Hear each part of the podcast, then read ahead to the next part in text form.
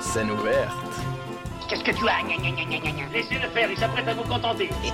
Et je vous ai bien dit qu'il était honnête Monsieur, si vous voulez que je vous dise les choses, songez, songez que dans quelques instants, il va sonner 6 heures. Que pour tous mes malades, 6 heures, c'est la deuxième prise de température rectale. Et que dans quelques instants, 250 thermomètres vont pénétrer à la fois. Scène ouverte. Et bonsoir à toutes et à tous et bienvenue dans l'émission Scène ouverte sur Radio Campus Paris. Je suis ravi de vous accueillir en ce début de mois de décembre dans une pour une nouvelle heure consacrée au spectacle vivant. Je suis Thibaut et à m'écouter ce soir pour animer cette émission, ce sont Adèle et Flavie. Bonsoir à vous deux. Bonsoir. Bonsoir. Euh, scène ouverte, euh, je vous le rappelle, c'est une émission théâtrale où nous parlons de ce qui se fait, ce qui se joue dans les théâtres parisiens partageons nos coups de cœur, nos découvertes. Euh, nous recevons des artistes, comédiens, comédiennes, metteurs et metteuses en scène, compositeurs, compositrices, scénographes, costumières, costumiers. Nous parcourons les différents postes de la création théâtrale. Nous discutons sur des spectacles, des thématiques abordées sur scène, le tout dans la bonne humeur et durant une heure. en scène Scène ouverte Yes, sir au menu de scène ouverte ce soir, Louis nous emmènera à l'Opéra Garnier où il a découvert Alcina. Adèle et Flavie nous proposeront une réflexion autour du spectacle Tout va bien mademoiselle dans une toute nouvelle pastille prévue à cet effet qui se joue actuellement au théâtre du Rond-Point, le spectacle. Euh, dans Rendez-vous au théâtre, nous vous proposerons comme toutes les deux semaines nos coups de cœur du moment à ne pas manquer. Ce soir également, nous vous proposons une offre en partenariat avec le théâtre des Déchargeurs dont nous avons dernièrement parlé à plusieurs reprises vous avez, attention, c'est tout nouveau dans scène ouverte, la possibilité de remporter des invitations pour le spectacle My Dead Bird. Alors, euh, de quoi parle ce spectacle? Eh bien, c'est un solo de clown trash et déjanté pour découvrir la comédienne Victoire Bellesi, notamment connue pour son rôle de Fanny dans l'adaptation de l'œuvre de Pagnol par euh, Daniel Auteuil. Euh, c'est Little Frida, un personnage dadaïste, une petite fille sans âge qui est emmitouflée dans son kawaii trop grand. Elle entre sur la scène d'un cabaret imaginaire. Son numéro n'a pas de fin et elle va passer son temps à chercher la porte de sortie. Mais son oiseau mort ressuscite et jamais il n'en finit de mourir. C'est un cercle. C'est un solo singulier qui va puiser sa source dans le grand guignol, le clown et le théâtre absurde. C'est une balade étrange, un songe monstrueux qui pousse irrésistiblement au rire.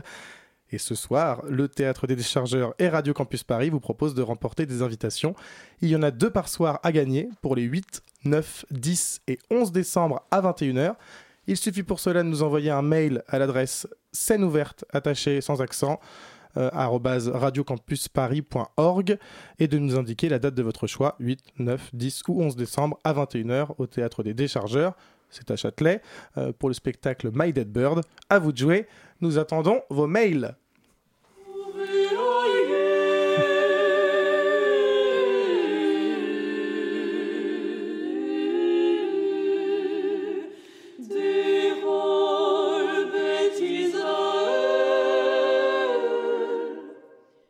Nous sommes en juillet 2021. Sous la chaleur du sud de la France, aux côtés d'Éléonore, je découvre dans le fabuleux lieu qu'est la chartreuse de Villeneuve-les-Avignon le spectacle Pentésilé Amazonomachie.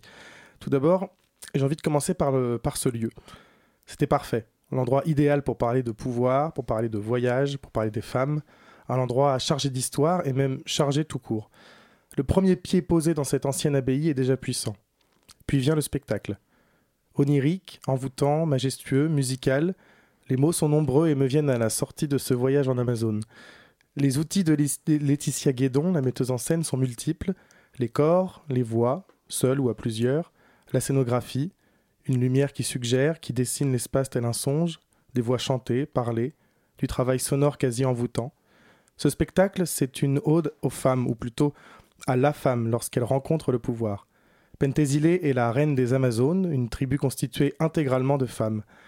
Avec ce spectacle, Laetitia Guédon nous emmène dans l'esprit de cette reine. On est dans le brouillard, on avance à tâtons, on découvre une silhouette. L'espace scénique est mystérieux, les personnages se découvrent à mesure qu'on les aperçoit.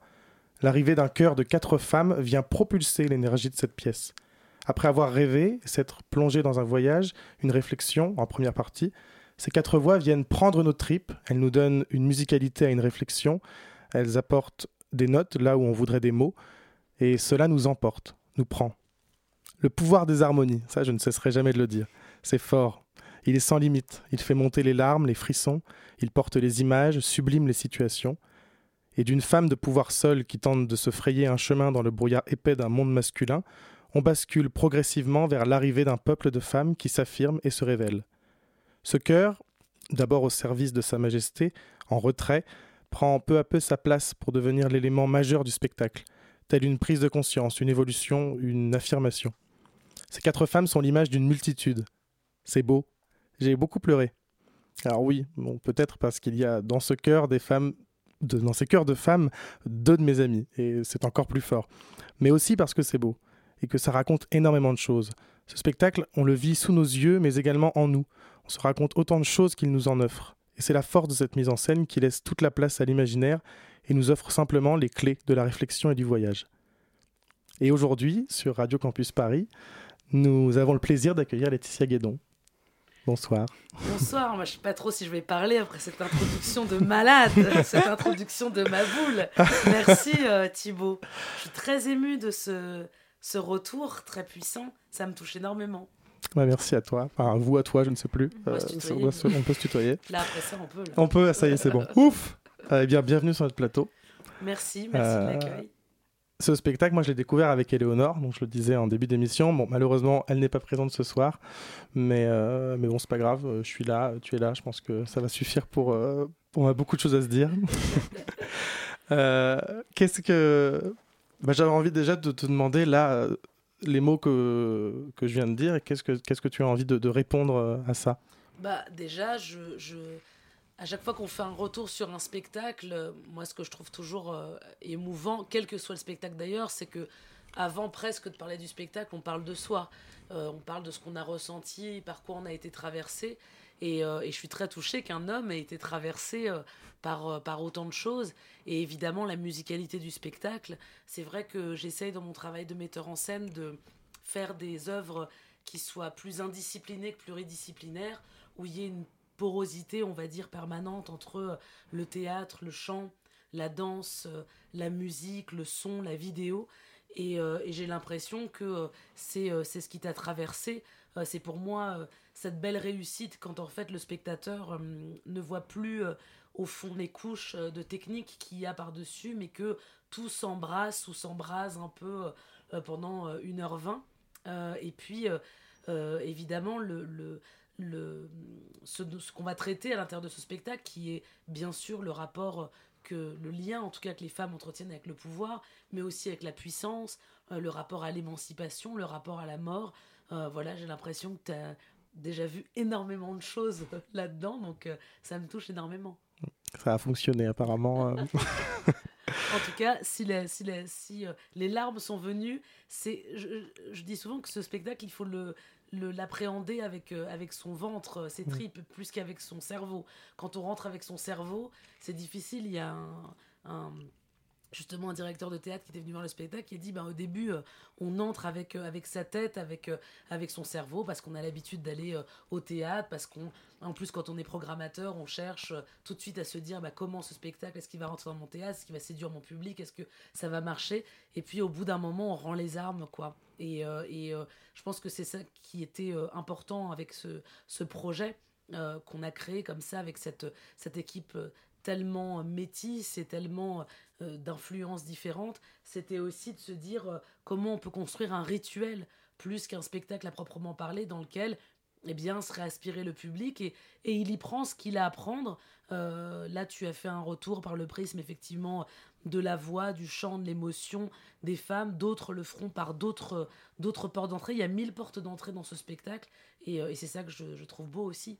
Mais je crois que c'est ce que je me suis dit euh, en rentrant dans ce spectacle, c'est que euh, effectivement on y rentre euh, pas du tout avec une envie de, de- forcément de comprendre tout de suite ce qui se passe, mais plutôt de comprendre ce qu'on ressent dans ce spectacle. Et c'est au fur et à mesure où moi quand je dis que les larmes sont montées, j'ai même pas compris forcément pourquoi en fait. Euh, C'était euh, d'un seul coup il y a eu une alchimie et quelque chose qui s'est passé où, euh, où ça s'est passé en fait. Euh, euh, je m'en souviens d'ailleurs très bien, c'est à Poulcrès que c'est arrivé. Ah bah oui, celui-là, il est. celui-là, Même il nous, même nous, il nous, il nous met dans l'ambiance à chaque fois en régie. On voit ce- cependant les soirs où il est vraiment en Mm. alchimie, comme tu le dis très bien, avec le public. Et, euh, et, les soirs où, euh, eh ben voilà, il est là, il est quand même très beau. C'est un, un, chant euh, de Olaguielo magnifique, qui est un compositeur des, des, des, pays du Nord, qui est d'ailleurs encore vivant. Donc on est vraiment au carrefour de cette musique sacrée, mais en même temps très mmh. contemporaine, très scintillante comme ça, et très, très onirique, et pleine d'espoir aussi, puisque Pulcraes, Amikamea veut dire tu es belle, ô toi mon ami, a une espèce de d'ode comme ça à la beauté, à la sororité. Euh, et donc c'est vrai que c'est un chant euh, qui émeut beaucoup, mais il émeut aussi parce qu'il arrive tout à la fin du spectacle, euh, où on a eu le temps aussi de, bien comme je l'ai dit, de déposer les armes, parce que ce, lâcher prise, ou en tout cas l'entrée dans le rituel, ou l'entrée par quelque chose de plus organique, on va dire intellectuel, elle se fait progressivement. C'est pas quelque chose qu'on qu'on opère tout de suite, elle se fait progressivement dans la lenteur que tu observes dans cette première partie, qui est aussi un autre rapport au temps, euh, à la déconstruction comme ça. Parce que justement, tu as construit ce spectacle en deux parties. Euh, et hum, comment. Euh, tu as voulu parcourir, plusieurs chemins, celui de la femme, de pouvoir, tu nous parlais, celui d'un homme dans, ce monde féminin, mais qui en fait d'ailleurs joue le rôle aussi de Pentésilé, donc tu, tu, vas nous en parler.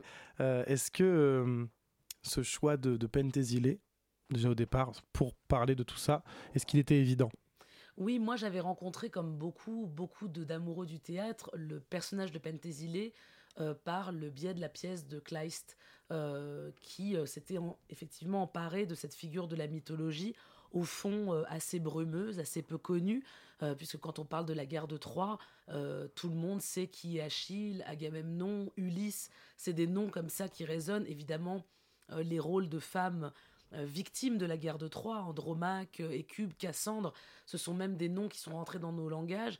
Mais Pentésilée, euh, l'Amazone, c'est un personnage beaucoup plus brumeux. D'ailleurs, dans l'Iliade, on en a comme ça un peu des traces, mais c'est assez évanescent notre culture populaire a fait de Wonder Woman une sorte de figure euh, comme ça de l'Amazone, mais au, fond, on en a très peu de choses. Donc moi, ça m'intéressait d'avoir cette espèce de personnage un peu électron libre, un peu légal comme ça d'Achille pendant cette guerre de Troie, mais dont au fond, on a très peu de traces, donc une très grande liberté.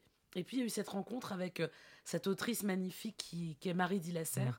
Euh, à qui j'ai voulu commander l'écriture, puisque dans mon travail de metteur en scène, il y a ce lien très fort avec les écritures contemporaines et le travail avec les auteurs vivants, vivantes, dès le début du projet. Donc euh, j'ai eu envie de travailler avec Marie, qui une autrice qui me parlait beaucoup par son écriture à la fois très poétique, euh, et en même temps très incisive, très corrosive. Moi, j'aime souvent parler d'une écriture presque trans, euh, parce qu'elle va chercher euh, une écriture qui au-delà du genre, au-delà des au-delà, j'allais dire, des conventions, et je lui ai demandé d'écrire une sorte d'oratorio, un peu comme le livret d'un opéra, dont on aurait, nous, à reconstituer la partition, pas seulement avec la musique, mais avec la vidéo, la scénographie, etc. Et donc, je, je savais déjà que je voulais un spectacle en, en deux parties, presque trois, parce que je voulais qu'il y ait ce glissement comme ça de terrain entre plusieurs visions euh, de l'Amazone. Et donc, euh, plutôt que de travailler sur une version euh, de l'Amazone, qui serait finalement simplement mon point de vue, j'avais envie de travailler sur une, triangulaire de figures, trois figures, trois, presque quatre figures. La triangulaire, c'est quelque chose qui me parle beaucoup. depuis mon spectacle sur Basquiat, j'aime vraiment avoir comme ça euh, des pluralités de, de, voix. Et donc il y a euh, d'abord euh, Laurie Ardel, qui est cette comédienne qui va prendre en charge le texte pendant tout le spectacle, qui est une comédienne que j'ai choisie évidemment pour son rapport à la langue, aux mots, parce qu'elle prend en charge une heure vingt comme ça de, de texte seul sur ses épaules euh, avec euh, un rapport très concret à la langue, très, euh, très incarné mais très subtil et en même temps elle a, elle a, cette beauté, cette grâce qui pour moi était très importante. Il y a Marie-Pascale Dubé qui est une comédienne euh, aussi réalisatrice dans une autre vie et qui a été euh, initiée euh, au chant de gorge inuit, mais qui en même temps, ça voilà, ouais. et voilà, et qui en fait quelque chose de complètement pas du tout folklorique, mais quelque chose de, de, très personnel, qui est vraiment cette espèce de langage. Et j'avais envie d'avoir cette figure assez primitive en fait de l'Amazone. Et puis enfin, Sédou Boro, qui est un danseur burkinabé, grand danseur de Mathilde Monnier, mais qui est aussi un formidable interprète et qui va jouer à la fois la figure d'Achille et de Pentésilée. Et, et tour à tour, au fond, euh, ces figures vont se croiser, vont s'initier les unes aux autres et nous révéler euh, non pas la vérité telle que la pièce de Kleist ou l'histoire nous l'a dit, mais leur propre vérité ici et maintenant. Parce que justement, euh, je voulais faire proposer à nos auditeurs d'entendre euh, un passage de, de, cette comédienne qui utilise donc une voix de gorge. C'est ça qu'on. Oui, alors elle, elle utilise vraiment. Alors c'est pas du tout. Euh, c'est très important pour nous de dire que ce ne sont pas des chants de gorge parce que les chants de gorge, c'est vraiment une technique, un, rituel très particulier des Inuits et, et, et de, de, civilisation de, de, pays froids comme comme on les a dans le Grand Nord au Canada où elle a été initiée, mais elle, elle a été effectivement initiée dans le Grand Nord, mais en même temps, elle en a fait quelque chose qui est vraiment à elle. Et depuis l'enfance, elle travaille comme ça sur ses râles, sur, euh, mais c'est à la fois un chant, c'est à la fois un dialogue, et c'est vraiment quelque chose qu'on a construit euh, ensemble comme un texte, et je l'ai vraiment dirigé comme une comédienne, avec pas des mots, mm. mais ça. je propose qu'on écoute un petit extrait.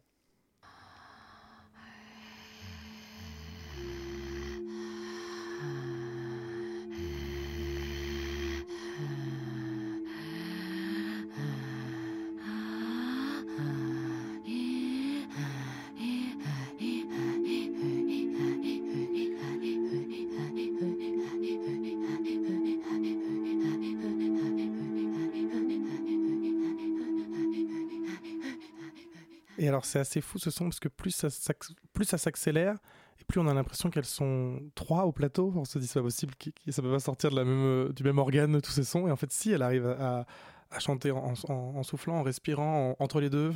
ouais, elle a vraiment cette chose dans cette technique où elle. Euh, et puis c'est ça qui m'intéressait aussi, c'était de, convoquer à la fois plusieurs figures, plusieurs souffles, plusieurs sons. Il y a des moments où elle est. Euh, euh, on peut presque penser que c'est du beatbox, des moments on peut presque imaginer qu'il y a des chiens, des loups. et finalement, ce qui m'intéressait là-dedans, c'était de se dire comment ces Amazones parlaient entre elles. Euh, peut-être euh, dans ce temps d'avant, d'entre les âges en fait, pas comme on se parle nous aujourd'hui. Euh, très tranquillement autour de cette table, mais sans doute en s'interpellant avec des cris, en lançant leurs chiens. Donc j'avais envie vraiment qu'il y ait cette figure primitive. Et du coup, cette idée d'avoir plusieurs figures, est-ce que c'était lié à l'idée de mélanger les arts dans le spectacle? Oui, oui, il y avait vraiment, ben, comme je le disais, cette volonté d'être euh, très poreuse entre les arts. Je pense que c'est quelque chose que j'ai depuis toujours. Ce rapport évidemment à la musique euh, qui est présent dans tous mes spectacles, mmh. la musique en tout cas en live, puisque je crois qu'il n'y a pas eu un spectacle, peut-être un, où il n'y a pas eu de musique vraiment de musiciens en live. Euh, mais là, voilà, c'est les chants, c'est les voix.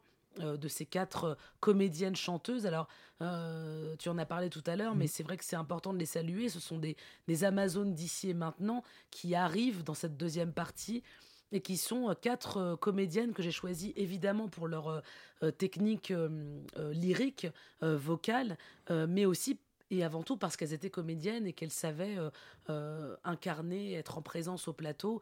Il y a Lucille Poutier, Mathilde de Carnet, Sonia Bonny euh, et, Juliette Boudet, qui euh, toutes les trois euh, ne se connaissaient pas, enfin à part Mathilde et Lucille qui se qui s'étaient croisées, mais ne se connaissaient pas avant de. Et souvent, quand on sort de là, on, se dit mais est-ce que c'était un quatuor déjà hmm. formé Alors que non. Voilà, alors que non.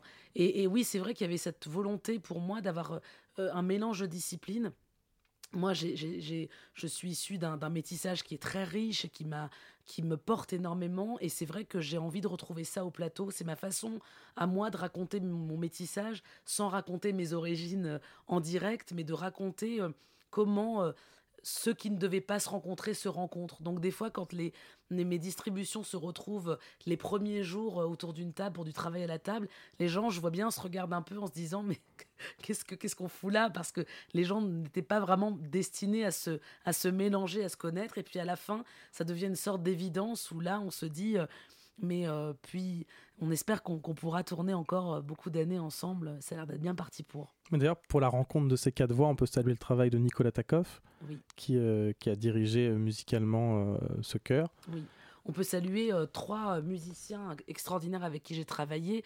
Jérôme Castel, qui a euh, imaginé ben, toute cette création sonore, ces nappes euh, qui nous font rentrer dans cet univers. C'est vrai que dans la première partie, j'ai voulu vraiment travailler sur cet univers de cette espèce d'entre-deux mondes, une espèce de grotte sanctuaire, et j'ai voulu travailler sur le lieu, un peu le lieu où se passerait, où, ce serait le lieu du secret et à la fois de l'initiation. Et j'ai été puisée euh, dans une partie de ma culture où moi, euh, quand j'étais plus jeune, euh, tous les rituels, toute ma féminité et même les plus grands secrets de famille, je les ai appris au hammam, en fait. Alors pas le hammam qu'on connaît à Paris le spa qui va bien, mais je pense vraiment au, hammam des Saouira, euh, euh, qui, où il faut descendre un escalier et finir dans un endroit éclairé à la bougie, euh, où vous êtes pris en charge par je ne sais qui, qui vous coiffe, qui vous lave, qui vous... Voilà, donc il y avait vraiment cette idée-là, et, Jérôme a vraiment recréé cet univers un peu sonore, très poétique, et ses nappes. Il y a Grégoire Le Touvet, qui a euh, fait les arrangements de tous ces chants qui, au départ, ne sont chantés que par des hommes et qu'il a réarrangé pour que ce soit puisse être chanté par des, âmes, puisque, des femmes, puisque ce sont des, chants sacrés qui ont été euh, réadaptés pour des femmes. Et évidemment, Nicolas Takov qui a mis ensemble ces quatre filles et qui les a préparées euh, à des chants qui étaient pour certains très très difficiles. et oui, heureusement, Nicolas, qui, a été là pour ça, nonobstant les grandes qualités vocales de mes camarades. Mais d'ailleurs, je propose qu'on en écoute un petit extrait euh, pour euh, montrer à nos auditeurs.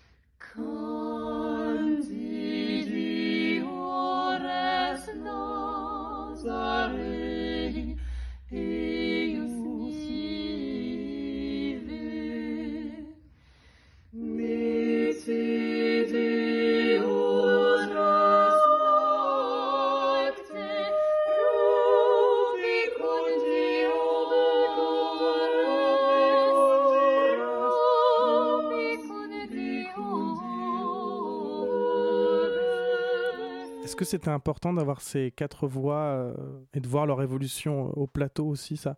Oui, euh, ces quatre voix et qui n'ont pas non plus. Alors déjà, c'était comment adapter. Euh, là, on vient d'écouter un chant de Cristobal de Morales, qui est un zaïn. On a, on a un lacrimosa de, Mozart. Le lacrimosa, tout le monde le connaît, tout le monde entend cet air et, et tout le monde sait à quel point il est écrit pour une multiplicité de voix, de chœurs. Donc il avait fallu trouver pour Nicolas euh, vraiment et Grégoire cet arrangement pour quatre voix. Et puis il fallait évidemment, on voulait pas un chœur, euh, un énorme chœur, on voulait des femmes, quatre femmes très différentes les unes des autres, très différentes physiquement, mais qui puissent être vraiment visibles au plateau, très individuelles. Souvent les chœurs nous, on voulait pas que ce soit un chœur, euh, euh, comment dire, uniforme, univoque. On aurait comme une masse, mais vraiment, euh, elles ont chacune un costume qui a été dessiné, vraiment préparé sur mesure pour chacune d'entre elles. C'est vraiment voilà, quelque chose qui a été important.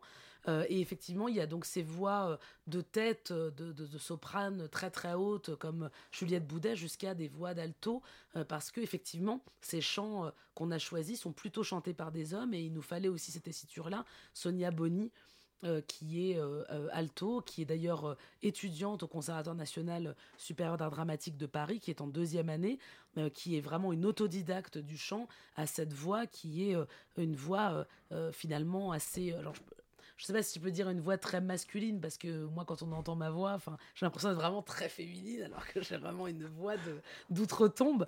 Mais en tout cas il y a vraiment cette elle a une voix avec des graves voilà une voix avec des graves exactement exactement. Ok très bien. Euh, bah, donc euh, ce spectacle moi je l'ai découvert euh, au festival d'Avignon je l'ai dit tout à l'heure et il se jouera la semaine prochaine les 14 15 16 décembre à la Mac de Créteil et en mai 2022 au Théâtre de la Tempête euh, pour euh, quasiment, euh, ça doit être trois semaines à peu près Ouais, aussi. ouais, ça deux bonnes semaines. ouais. Deux bonnes semaines, entre le 9 et le 22, je crois, si mes Ouais, souvenirs sont plus les bons. dates en tête, voilà. mais c'est en tout cas c'est en mai. Je m'étais dit, je cite le mois de mai, et là j'essaie de me lancer dans des dates, non, donc mais c'est très je- bien. Ah, c'est tellement loin en fait. Oui, En tout cas, au mois de mai, alors à la MAC de Créteil, ça va être super. Nous, on a commencé la tournée, un lieu que j'adore. Et puis au mois de mai, à la Tempête, l'occasion évidemment de boire des coups dans ce lieu magnifique euh, en terrasse qu'on adore à la cartoucherie. Donc euh, voilà, parce qu'on a besoin de boire Mm. des coups après ce voilà, spectacle. l'invitation est lancée. Ouais. Bah, merci beaucoup Laetitia d'avoir C'était un accepté plaisir euh, et cette merci pour cette intro qui me restera longtemps. et longue vie à Radio Campus. Eh bien, longue vie à Radio Campus, oui. Euh, tout de suite, je vous propose justement d'écouter Paul Claes, une chanson donc qu'on retrouve dans le spectacle, mais interprétée ici par le chœur Jaella. J'espère que je l'ai bien prononcé. Je pense que non, mais désolé.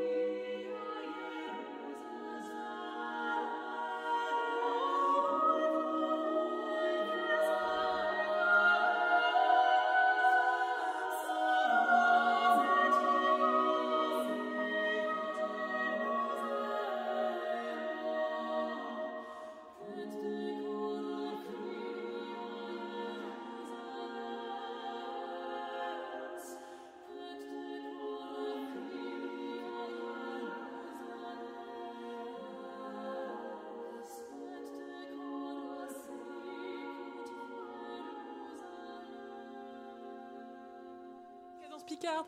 Pardon. Et c'est Flavie qui vient de parler en direct à son micro. J'ai fait un, voilà. petit, un petit commentaire sur l'harmonie oui. finale. Ouais, bah Désolée, oui, oui, oui. excusez-moi. Mais elle a pas regardé la petite lumière rouge qui s'est allumée juste devant ses yeux. J'étais intensément à l'intérieur de moi à écouter. Vous êtes toujours sur Radio Campus Paris dans l'émission Scène ouverte. En scène Scène ouverte. Et maintenant, partons pour une petite île magique où règne la sorcière Alchina, récemment tombée amoureuse et qui risque peut-être de tout perdre. Alchina, c'est un opéra et c'est en ce moment même à l'Opéra de Paris et on écoute Louis Albertosi nous en parler.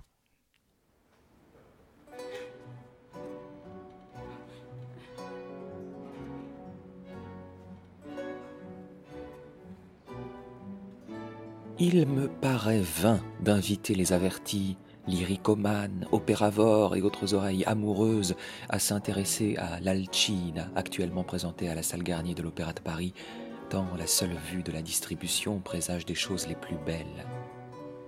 Ceux-là, celles-là, ils seront de la partie.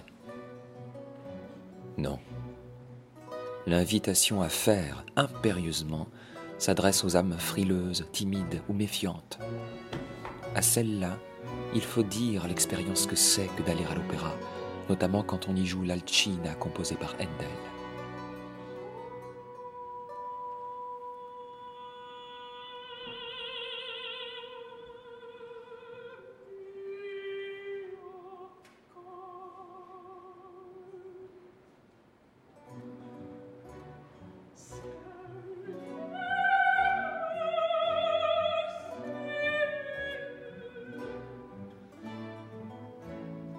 L'opéra, c'est une utopie réalisée, rien que ça.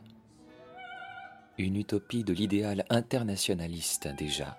Ici, par exemple, la musique est composée par Handel, compositeur bourlingueur du XVIIIe siècle, prussien puis anglais, avec un texte chanté en italien, ici par Janine de Bic, interprète du rôle-titre, née à Trinité et Tobago, un état des Caraïbes, entourée par des solistes français, roumains, britanniques, dans une mise en scène du Canadien Robert Carsen, avec le chef d'orchestre allemand Thomas Engelbrock qui dirige le Balthazar Neumann Ensemble, composé de musiciens du monde entier, sans compter les artistes du chœur de l'Opéra de Paris, les comédiens mimes qui font de la figuration dans la mise en scène, les artisans et techniciens au travail en coulisses.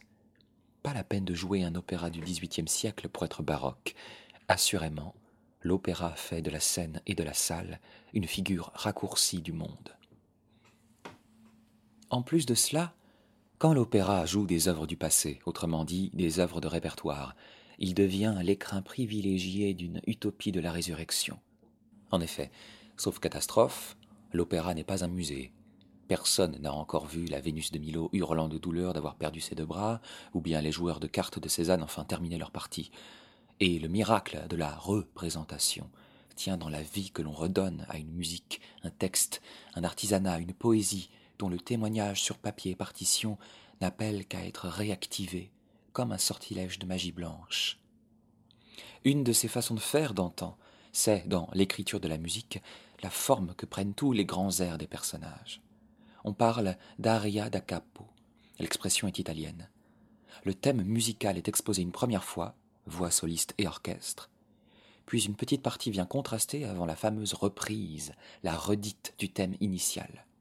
Cette reprise, en plus de permettre aux oreilles les moins habituées de reconnaître la musique, de les émanciper de la peur de la nébulosité d'un art réservé à quelques experts, est l'occasion pour les chanteurs et les chanteuses de varier la ligne mélodique librement, inventant les moyens les plus singuliers, les plus personnels pour exprimer les émotions insufflées par la musique de Handel. Connaisseur ou pas connaisseur, l'aria da capo, c'est-à-dire l'air avec reprise, crée du désir et de la surprise. Et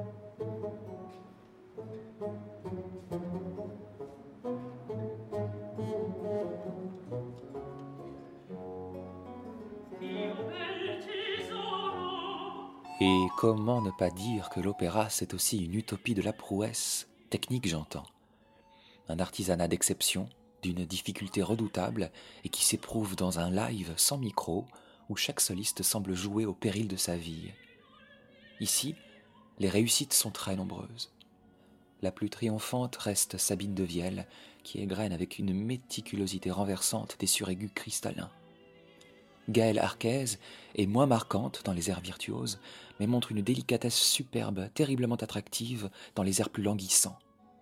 Quant à Janine de Bic, qui avait été révélée en France en 2018 à l'Opéra de Lille dans un autre rôle-titre de Handel, Rodalinda, malgré une émission vocale souvent plus mince que les autres, elle crée invariablement un petit miracle à chacun de ses airs. Assurément, son Alcina est une enchanteresse, mais de l'émotion. Autre topos baroque que le motif de la pointe, de la saillie esthétique. L'expérience du sublime est celle d'une beauté qui fait mal. Et autant le dire, le soir de la première, on n'était pas loin de s'évanouir de beauté à son grand air du deuxième acte, à mi La mise en scène de Robert Carsen, créée en 1999, est idéale. Elle situe l'action tout en suggérant des espaces cachés, un extérieur, un au-delà de l'espace scénique, et laisse ainsi au spectateur toute la place pour rêver. La direction fait aussi des chanteurs de véritables acteurs, chaque grand aria étant le moment faveur ludique ou ému partagé avec le public. Quant à la partition elle-même, elle est superbe, certainement parmi les plus belles du compositeur, et avec la particularité de joindre à plusieurs airs comme des instruments invités qui détonnent. Les corps chasseurs pour un air du troisième acte, un orgue dans un air du premier acte, un violon solo ici, un violoncelle solo là, etc. Le Balthazar Neumann ensemble sait brillamment varier les couleurs et sert magnifiquement le génie de Handel. Il faut donc aller voir l'Alcina jouer à l'Opéra de Paris. Un seul hic, les places les moins chères sont parties comme des petits pains. Actuellement, il faut au moins compter 50 euros pour avoir une place. Un luxe. Il faut tempérer ce constat. L'opéra est une grosse machine, en ce sens qu'elle fait travailler et stars internationales, et instrumentistes, et chefs, et metteurs en scène, décorateurs, figurants, les petites mains des artisans, techniciens, techniciennes de la maison, etc. Il y a un monde fou qui travaille au succès de chaque représentation. Et notons aussi comme l'opéra, pourtant institution parmi les institutions, a vu son économie mise en péril par la crise du Covid. Les tarifs jeunes, au-delà des avant-premières à 10 euros qui ne concernent que certains spectacles de la saison, notamment à la salle Garnier, restent encore, malgré tout, le talon d'Achille de l'Opéra national de Paris. Visitez les billetteries de vos universités respectives, vous réussirez peut-être à avoir de bonnes affaires. Mais trouvez un moyen d'y aller, cela vaut le coup, et plus encore. Avis aux âmes curieuses, à bon entendeur, salut. Et le spectacle se joue jusqu'au 30 décembre. Merci Louis pour ce beau retour sur Alchina et pour cette merveilleuse chronique. Je rappelle, euh, comme euh, Louis l'a dit expressément, euh, qu'il existe des séances spéciales pour les jeunes, les avant-premières jeunes. Il y en a 12 proposées dans l'année pour les jeunes de moins de 28 ans et les places sont à 10 euros, toutes catégories confondues. Et c'est l'occasion de profiter des productions parfois inaccessibles de l'Opéra Garnier et il me semble quelquefois aussi de, de Bastille. Voilà. En scène Scène ouverte. Yes, sir. Je vous rappelle que ce soir, nous vous proposons de remporter des invitations pour le spectacle My Dead Bird qui se joue au théâtre des Déchargeurs. C'est un solo de clown trash et déjanté pour découvrir la comédienne Victoire Bellesi, notamment connue pour son rôle de Fanny dans l'adaptation de l'œuvre de Pagnol par Daniel Auteuil. Euh, il y a deux invitations par soir à gagner pour les 8, 9, 10 et 11 décembre à 21h. Il suffit pour cela de nous envoyer un mail à l'adresse scène ouverte tout attaché, enfin avec un petit point avant le point org quand même, et de nous indiquer la date de votre choix pour le spectacle, donc My Dead Bird. My Dead Bird. à vous de jouer. Nous attendons vos mails. Et c'est nouveau, ça vient de naître en direct. Euh, Adèle et Flavie nous proposent de prolonger les discussions et de sortir de scène autour d'un spectacle qui nous marque. Et pour inaugurer le format, c'est Tout va bien Mademoiselle qui se joue actuellement au rond-point qui va euh, faire l'ouverture. Place à la papote du public. La papa, la papa, la papote du public. La quoi? La papote du public? Tout va bien, mademoiselle. Tout va bien, mademoiselle. C'est l'histoire d'une femme. Une femme ordinaire qui a vécu des choses extraordinaires. Ou plus exactement, des choses hors de l'ordinaire. Le genre de choses qui vous rappellent que la vie ne tient, si si c'est vrai, la vie ne tient vraiment qu'à un fil. Cette femme ordinaire s'appelle Hélène, et son histoire de vie, elle l'a racontée il y a quelques années au micro de Julien Cernobori, dans son podcast Super Héros. Plus tard, c'est au tour de Marie Raymond de s'emparer de cette trajectoire de vie et de la mettre encore sur la scène du rond-point. C'est ce à quoi nous avons insisté, Flavie et moi, mercredi dernier, depuis nos sièges de la salle Tardieu. Une femme seule sur scène, pull jaune, jean et basket, assise à table avec un café, commence à nous raconter. Juste nous raconter.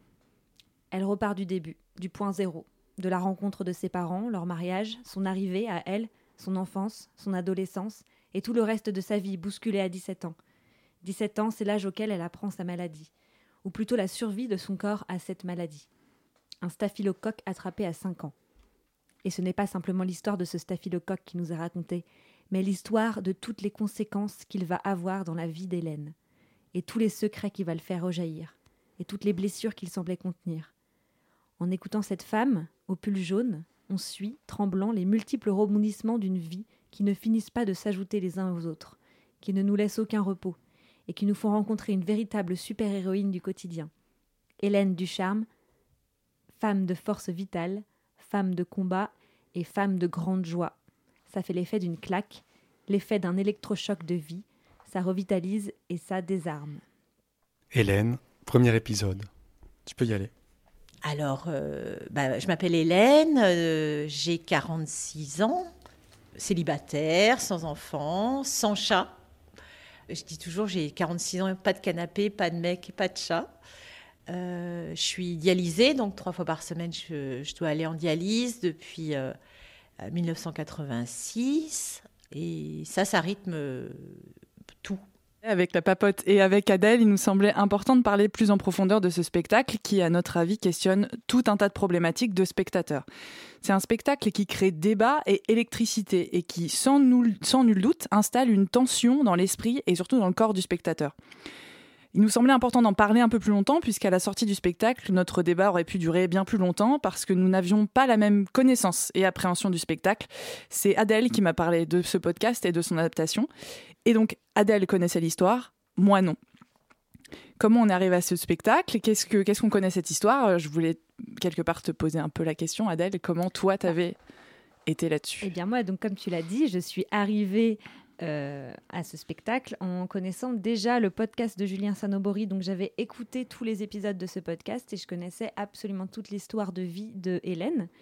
Ceci dit, j'avais oublié euh, une grande partie euh, de, des détails parce que c'était il y a longtemps. Et du coup, en regardant le spectacle, tout m'est revenu au fur et à mesure. Contrairement à toi, Flavie, qui est arrivée comment au spectacle? Je suis arrivée les mains nues, la tête, euh, la tête vide. Euh, moi, je suis assez euh, friande des podcasts d'entretien, ou en tout cas des, des, récits de vie. et je ne connaissais absolument pas cette histoire. Et, et je suis arrivée, j'ai l'impression d'être passée dans un tunnel d'information et un tunnel physique, émotionnel très, très puissant. Et, et il, tarde, il me tarde d'en parler encore un peu plus là, tout de suite. Mais avant ça, on va écouter un petit extrait de Julien Cernobori euh, à propos de, de l'enregistrement euh, des histoires de vie et du podcast Quand je rencontre des gens, surtout au hasard, comme ça, euh, pour moi, à un moment, ça devient comme de la littérature. Il y a une dramaturgie naturelle, en fait, qui, qui émerge du récit des gens. Tout le monde a une vie incroyable. Sauf qu'on n'a pas l'habitude de se raconter. Et moi, je vois même avec mes amis ou ma famille, en fait, oui, les gens connaissent ta vie un petit peu, mais pas tout en fait. Euh, et, moi j'aime bien faire tout raconter. Pour moi, je dirais presque que tous les gens sont des, sont des super-héros du quotidien. quoi. Alors, en fait, quand euh, Adèle a proposé ce spectacle, parce qu'on se propose des spectacles à aller voir ensemble pour euh, scène ouverte, on s'est rendu compte qu'on avait un intérêt commun, c'est-à-dire effectivement des podcasts d'entretien. Et moi, j'étais très, très, très curieuse de savoir ce que ça donnait, une adaptation de podcast au théâtre. Euh, et qu'est-ce que c'est l'intérêt de mettre en scène un podcast d'entretien? Est-ce qu'on peut appeler ça du théâtre documentaire? Parce qu'en fait, c'est des entretiens de personnes ordinaires, plus ou moins ordinaires, plus ou moins connues. Et qu'est-ce que ça apporte au récit de vie de l'incarner euh, et, voilà, je me demandais, toi qui as connu, toi qui as vu, qui, a, connais son travail, comment tu avais appréhendé les choses? Oui, je me suis beaucoup posé la question parce que je me suis dit, mais qu'est-ce que ça peut vraiment apporter, en fait, finalement, d'adapter ça au théâtre? Euh, et, comment, euh, et comment il fait exister le podcast? Et là, ils ont pris le parti pris, en tout cas dans le spectacle, de. De, de, montrer que c'était un entretien. Donc, l'actrice, le personnage en fait qu'elle incarne, fait exister cette tierce personne, cet intervieweur, même s'il n'est pas physiquement présent sur scène. Elle est bien sûr seule, seule en scène, c'est un seul en scène, mais il y a un autre qui existe, c'est-à-dire qu'elle euh, interrompt son récit de je te sers un café? Exactement comme euh, dans l'entretien euh, de plus de je sais pas plus de deux heures peut-être au total du podcast. Et elle répond à des questions que l'on n'entend pas exactement comme elle le fait dans le podcast. Simplement, dans le podcast, on entend la voix de l'intervieweur. Ici, on ne l'entend pas. Euh, et, je trouve que par ce biais-là, elle permet de vraiment paraître rentrer dans un récit euh, solennel et d'une traite. Et, euh, mais elle, crée en fait ce rapport de distance et cet autre ce qui permet de faire le lien avec le spectateur, je trouve. Oui. Et voilà, comme Ce qui est assez tâtonnant, en fait, qui est au début assez surprenant parce qu'en fait, on se dit euh, à qui elle parle cette femme, à qui euh, elle s'adresse, et en fait, le, au fur et à mesure, on rentre petit à petit dans à la place de l'intervieweur et un intervieweur collectif, ce qui est très Exactement. surprenant, ce qui est très. Enfin, moi, je n'ai jamais vécu ça au théâtre, d'avoir l'impression qu'on me parlait, mais qu'on me parlait collectivement, physiquement et émotionnellement, en fait. Exactement. Et donc, physiquement, tu dis justement parce qu'on vit une expérience euh, physique euh, collective. Euh, toi, je crois que tu avais quelque chose à en dire à ce propos. le, le rapport euh, physique, enfin corporel que, que, que ça amène euh, ce récit de vie au plateau et incarné par cette comédienne. Alors déjà, moi, c'est parce que c'est un sujet qui m'intéresse. euh, comment comment l'acteur va travailler son corps en fonction d'un récit qu'il raconte dans ce dans ce spectacle-là, ou en tout cas dans ce récit qui est devenu spectacle. C'est quand même l'histoire d'une femme qui va traverser une, une multitude de maladies qui vont s'enchaîner. Donc déjà se prendre ça comme récit en tant que spectateur, il y a une vraie, ça, pour moi c'est un- une vraie endurance et rien n'est montré. Vous allez juste voir euh, des, des machines médicales parce qu'elle va expliquer au fur et à mesure ce qu'elle a traversé comme maladie, ce que ça lui a demandé euh, comme effort physique. Et, euh, et je trouve en fait ce qui fait la différence entre le podcast d'entretien et le spectacle, c'est la mise en corps par un, par, un, par un acteur, par une actrice de cette histoire. Et dans le cas de Tout va bien mademoiselle, c'est euh, très très sobre et c'est un espèce de changement de costume, c'est un espèce de changement physique. D'état euh, physique. D'état. Effectivement, on a l'impression qu'elle traverse, sans qu'elle le fasse concrètement, qu'elle traverse ces différents états. On a l'impression de la voir maigrir, on a l'impression de la voir euh, se vider euh, de... s'affaiblir, contraire, ouais. se renforcer quand elle est en rééducation, tout ça, effectivement. Ouais, et en fait, ça. ça. donne aussi, un, je trouve, un élément euh, sur lequel projeter ce qui est raconté, en fait, ce qui n'existe pas avec un podcast. Et c'est pour ça que j'adore les podcasts, parce que tout passe par l'imaginaire et juste ce qu'on entend. Mais là, j'ai trouvé que ça apportait une dimension ultra puissante, le fait d'avoir ce corps sur lequel on peut projeter cette histoire, et particulièrement cette histoire, puisque c'est une histoire de corps, beaucoup, Mm, complètement. notamment. Complètement. Et euh, en lien avec ce qu'on disait tout à l'heure avec, euh, avec Laetitia Guédon, c'est une histoire de femme aussi. C'est une histoire de, de corps de femme traversée par, par, euh, par ses changements physiques avec son âge, etc. Et il y a tout un. a- cette cette partie-là est assez bien amenée. Et je trouve qu'effectivement, le, j'ai vraiment vu ça comme un tunnel émotionnel très très fort de tension, de tenir. J'avais jamais vécu ça au théâtre, de me dire comment je vais faire pour tenir la tension de sa maladie et le nombre de choses incroyables qu'elle me raconte. Et je trouve qu'effectivement, pour ça, le spectacle, il est hyper réussi. C'est-à-dire que cette histoire qu'on a envie d'écouter et qui est hyper intéressante parce qu'elle est dingue, quand elle vient au théâtre, elle devient expérience collective d'un espèce d'état émotionnel très fort d'elle et de son état physique surtout. Et je, moi, j'avais jamais vécu ça au théâtre, ce qui m'a mis extrêmement mal parce que même il y avait quelqu'un qui était sur le bord de faire un malaise dans la salle à un moment donné parce qu'en fait, c'est pas surprenant parce que c'est extrêmement difficile. C'est une histoire très On difficile, sent mais obligé de désamorcer aussi tellement c'est puissant. Il y avait tout le Complètement. temps des réactions par des rires et ça allait même au-delà du rire. Ça pouvait être des oh non c'est pas vrai, des Ouais. Oh mais des Oh comme ça qu'on entendait dans la salle et collectivement entendre ça au théâtre c'est pas si courant que ça parce qu'en fait Ouais. on se tient plutôt bien. Parfois on rit mais c'est tout. Euh, les pleurs c'est en silence et là il y avait vraiment un truc de en tout cas nous deux on le vivait comme ça et j'avais l'impression qu'autour de nous il y avait un peu ça on entendait des réactions et c'était assez, assez fort dans l'expérience collective que tu décris Ouais, et je, je, je m'excuse parce que moi j'ai dû réagir un nombre incalculable Ah, de fois. moi honnêtement. aussi, alors tout va bien. on était vraiment dans un. C'est c'est comme si on avait partagé un corps ensemble. C'est, je, je ne le dirais pas autrement. Pour moi, c'est ça. Et, et elle est seule sur scène. Et elle, elle, elle retraverse une parole qu'elle a entendue. Donc, c'est pas son histoire à elle. C'est ça, qui est C'est pour fou. ça qu'on voulait revenir aussi. C'est elle retraverse une parole entendue, c'est-à-dire que le texte n'est pas un texte écrit. Elle n'est pas allée s'appuyer dans, je sais pas, euh, un texte de dramatique, mais dans un texte. euh, en fait, pas dans un texte, mais dans une- un son. Et du coup, on s'est demandé comment elle a, elle a réussi à récupérer ces mots euh, qu'elle a d'abord entendus et qu'elle a ensuite passé par l'écrit et non pas d'abord lu et ensuite incarné euh, physiquement et par sa voix. Mm. Et du coup, ce mouvement inverse crée quelque chose de très intéressant. En tout cas, elle s'en sort très très bien parce que Ouais. elle, euh, elle, euh, elle reprend un peu sa façon de parler tout en la faisant sienne en fait et en la Mm. dramatisant. Enfin, c'est très étonnant. Moi qui avais écouté avant sa voix, la voix de la vraie Hélène euh, et la façon de raconter, c'est très très proche de la façon de raconter d'Hélène, ce qui est très perturbant aussi quoi. Et ça te Ouais. rappelle aussi, il me semble, euh, le travail. Ouais, un, un travail très rapidement euh, que j'avais pu faire justement au plateau sauvage que, que dirige Laetitia avec Dimitri Clockenbrink avait fait un spectacle qui s'appelait J'ai un trou de mémoire, c'est terrible.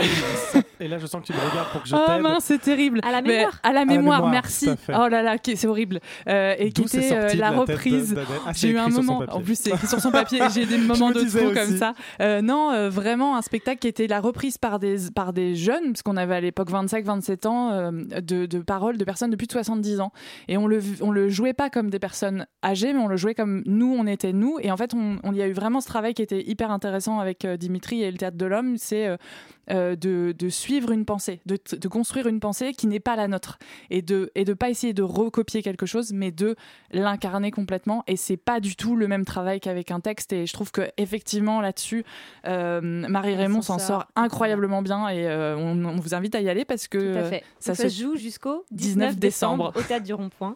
Et enfin, pour terminer, on veut juste revenir sur le travail de Julien Cernobori, qui est le podcasteur qui a fait Super Héros et qui travaille vraiment, qui a fait un travail de très très longue haleine depuis des années euh, dans différents podcasts. Et le dernier qu'il a sorti, c'est Cerno l'anti-enquête, autour d'une une enquête euh, de, voilà, de, de meurtres qui ont lieu dans les années 80. Et en fait, tout son travail à chaque fois porte sur le fait d'aller à la rencontre des gens. euh, même des gens qui ne connaissent pas, et les faire parler et les écouter. Et en fait, on l'ent- on le- on l'entend écouter puisqu'il réagit très peu, mais il réagit de manière très très précise à ce qui est dit. Et, euh, voilà, c'est super beau et, euh, et c'est passionnant. Donc je vous invite à aller écouter. J'adore discuter de ma passion de spectateur. Et bah tant mieux, c'est le but de la papote du public. La papa, la papa, la papa, la papote du public.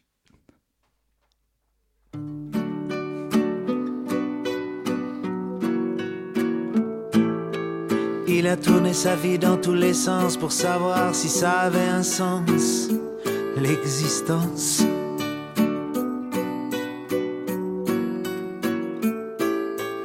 Il a demandé leur avis à des tas de gens ravis, ravis de donner leur avis sur la vie.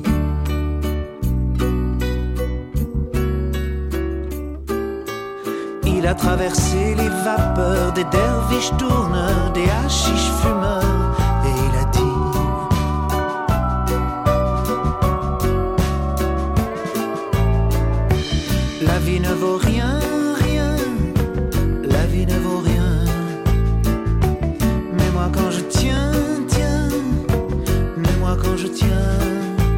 là dans mes deux mains éblouies, les deux jolis petits seins de mon ami, là je dis rien, rien, rien, rien ne vaut la vie.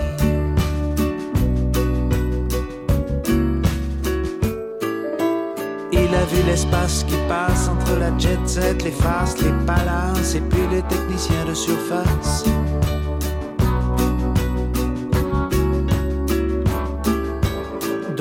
Espèrent dans les clochers, les monastères, voir le vieux sergent Pépère, mais ce n'est que Richard Gere.